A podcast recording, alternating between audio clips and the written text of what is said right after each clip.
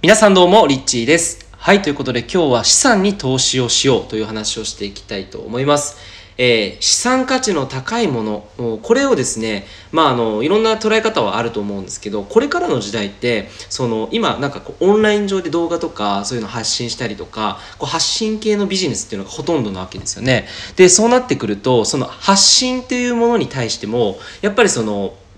この資産としての考え方っていうのはすごく重要になってくるのかなっていうのをね、えーここ最近すごく感じています。で、まあそれはどういうことかっていうと、例えば YouTube とかも、あれも資産形成ができる自分の発信の活動スタイルの一つかなというふうに思うんですね。僕はまだね、YouTube ちょっと使っていないので、あまりちょっと詳しくないので何とも言えないんですけど、えー例えば、まあ、あの、YouTuber とかもね、やっぱりこう動画をストックしていくことができて、あのメリットっていうのは何かっていうと、一回動画を作ってしまえば、その動画がまた自分が働いていなくても動画が働いてくれると。えーこれがまさに自分が動いていない時にも、えー価値を生み出してくれる。これがですね、資産ですよね。えーつまりその価値がね、えーどんどん新しい、どんどんこう、生み出して、価値をね、富だったり価値を生み生み出し続けてくれる、そういったものが、えー一番その価値としていいわけなんですよね。それがまさに資産なわけですけど、例えば絵とかもそうですよね。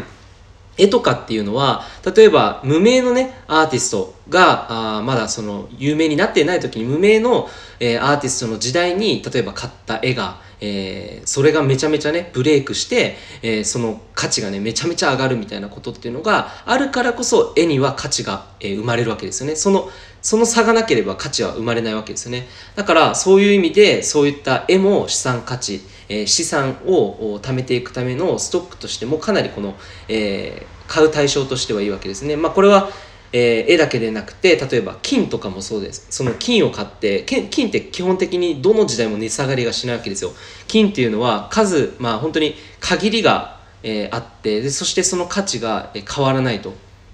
なのでえっとそういう意味でね、えー資産になっていくものだと思うんですけど、まあ、このテーマにね、関して話すと、やっぱりその、これからその発信をしていきたいっていうふうに思っている方が、えー多いと思うんですよ。で、これね、すごいあの、西野さんがね、言っていたことなんですけど、自分はここ最近その資産になるものを、えー自分のビジネスの活動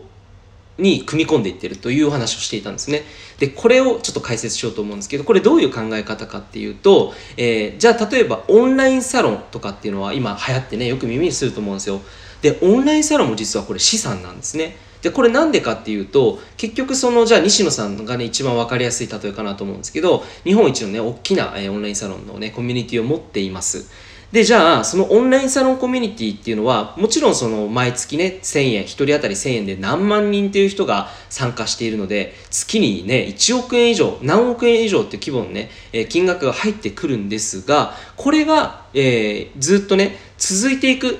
毎月毎月それが収入になっていくこれも資産形成の一つですよね。毎月お金を生んでくれるものですよね。ある意味その、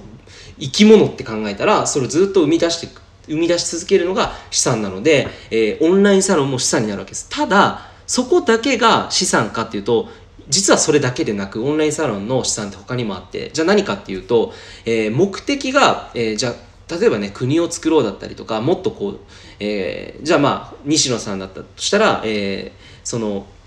映画を作るとかね、えー映画を作るっていう大きなビジョンがあってじゃあ12月に公開される映画、えーに向けてそのオンラインサロンメンバーに例えばチラシとか、え広告だったりとかっていうのをお願いしたりとか動いてもらうある意味でその一つの会社の組織みたいにお金をね払わずに向こうから払ってもらった上でしかもやりたいっていう情熱とワクワクで、えー自分の、えー掲げた、えービジョンに対しての必要な行動だったりとか必要な、えことに関してはやっぱりそのオンラインサロンメンバーに協力してもらってみんなでこう動いていく。えーこれがですねまさにその一つのね資産かなというふうに思うんですね。とか例えば美術館をみんなで作るっていうのもやろうとしているらしいんですよね、えーこれどういうことかっていうとそのオンラインサロンメンバーのメンバーからねお金をみんなでこう集めてでそしてみんなでその美術館を作ってしまえばね、えー人何億円とかってお金を、えー投じなくてもみんなでそれを分け合えば1人当たりね例えば10万円だったりとか1万円であっても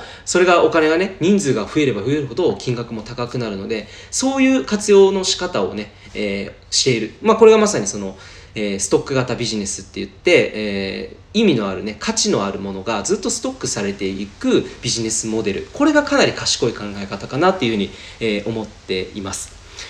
はい、でまあその発信というところで言うと例えば今出たのが、まあ、オンラインサロンというのも資産の一つですよね。あとはやっぱりインスタグラムもそうだと思います。その人の投稿をね、えー、見ると思うんですよ。でその投稿もやっぱりその過去にある投稿も全部それストックされていくので、えー、例えばそれあなたのことを気になったある人がね、えー、過去のねあなたの記事を見てあなたの例えば講座を受けてみたいなっていうふうに思うきっかけになったりとかする。これはまさにあなたが働いていない時にも、えー、そのインスタグラムのあなたのアカウントの投稿している写真だったりとか文が、え、働いてくれてそしてまあ結果的に資産、え、まあ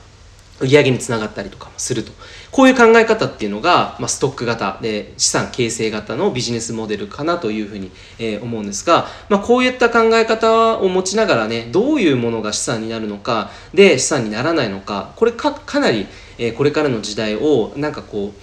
圧倒的に勝っていくために勝っていくっていうのはその勝ち負けの世界でもちろんないんですが圧倒的にその自分のやりたいことを確実に着実に形にしていってかつそれで売り上げを上げていくっていう意味ではやっぱりそのストック型がも一番いいのかなというふうに思いこの考え方を活用したビジネスモデルが一番いいんじゃないのかなというふうに思っています。はい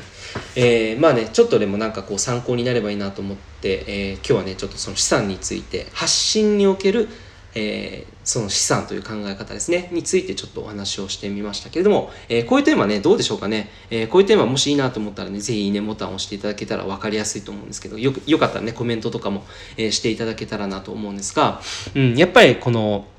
全ての活動において、それがやっぱり価値になっていくっていう考え方っていうのは非常にね、重要かなって僕も結構あの思ってて、で、それってね、なんかお金があるからできるんじゃないですかって思うと思うんですけど、僕結構そのアルバイトの時からそういう考え方をやってたりとか、物を買う時もそういう考え方で、えー、物を買ったりしていて、例えば高校の時に、あの、MacBook をね、買ってみたりとか、これもやっぱりその、これからの時代パソコン使えなきゃどうしようもないなと思って、せっかくだったら、せっかくだったら、まあ Mac を使えば、まあ今後もね、やっぱりぱり有効的だなと思って、まあ、結果的に今こうパソコンで全部仕事をしてそこで資産あのお金だったりというのを生んでいるので、まあ、その自己投資っていうのはかなり大きな価値が高かったものだったなって今振り返りますね。あとはアルバイトとかも結構その意味のあるアルバイトの方がいいなと思っててもし自分が子供できたらやっぱりその自分がきな分野でね、えー、お金を稼ぐバイトの方がいいと思うんですよ。例えば僕はカフェでバイトしていた時に、どんなマインドセットでね、カフェでアルバイトしていたかっていうと、あの、僕は結構カフェっていう空間が好きで、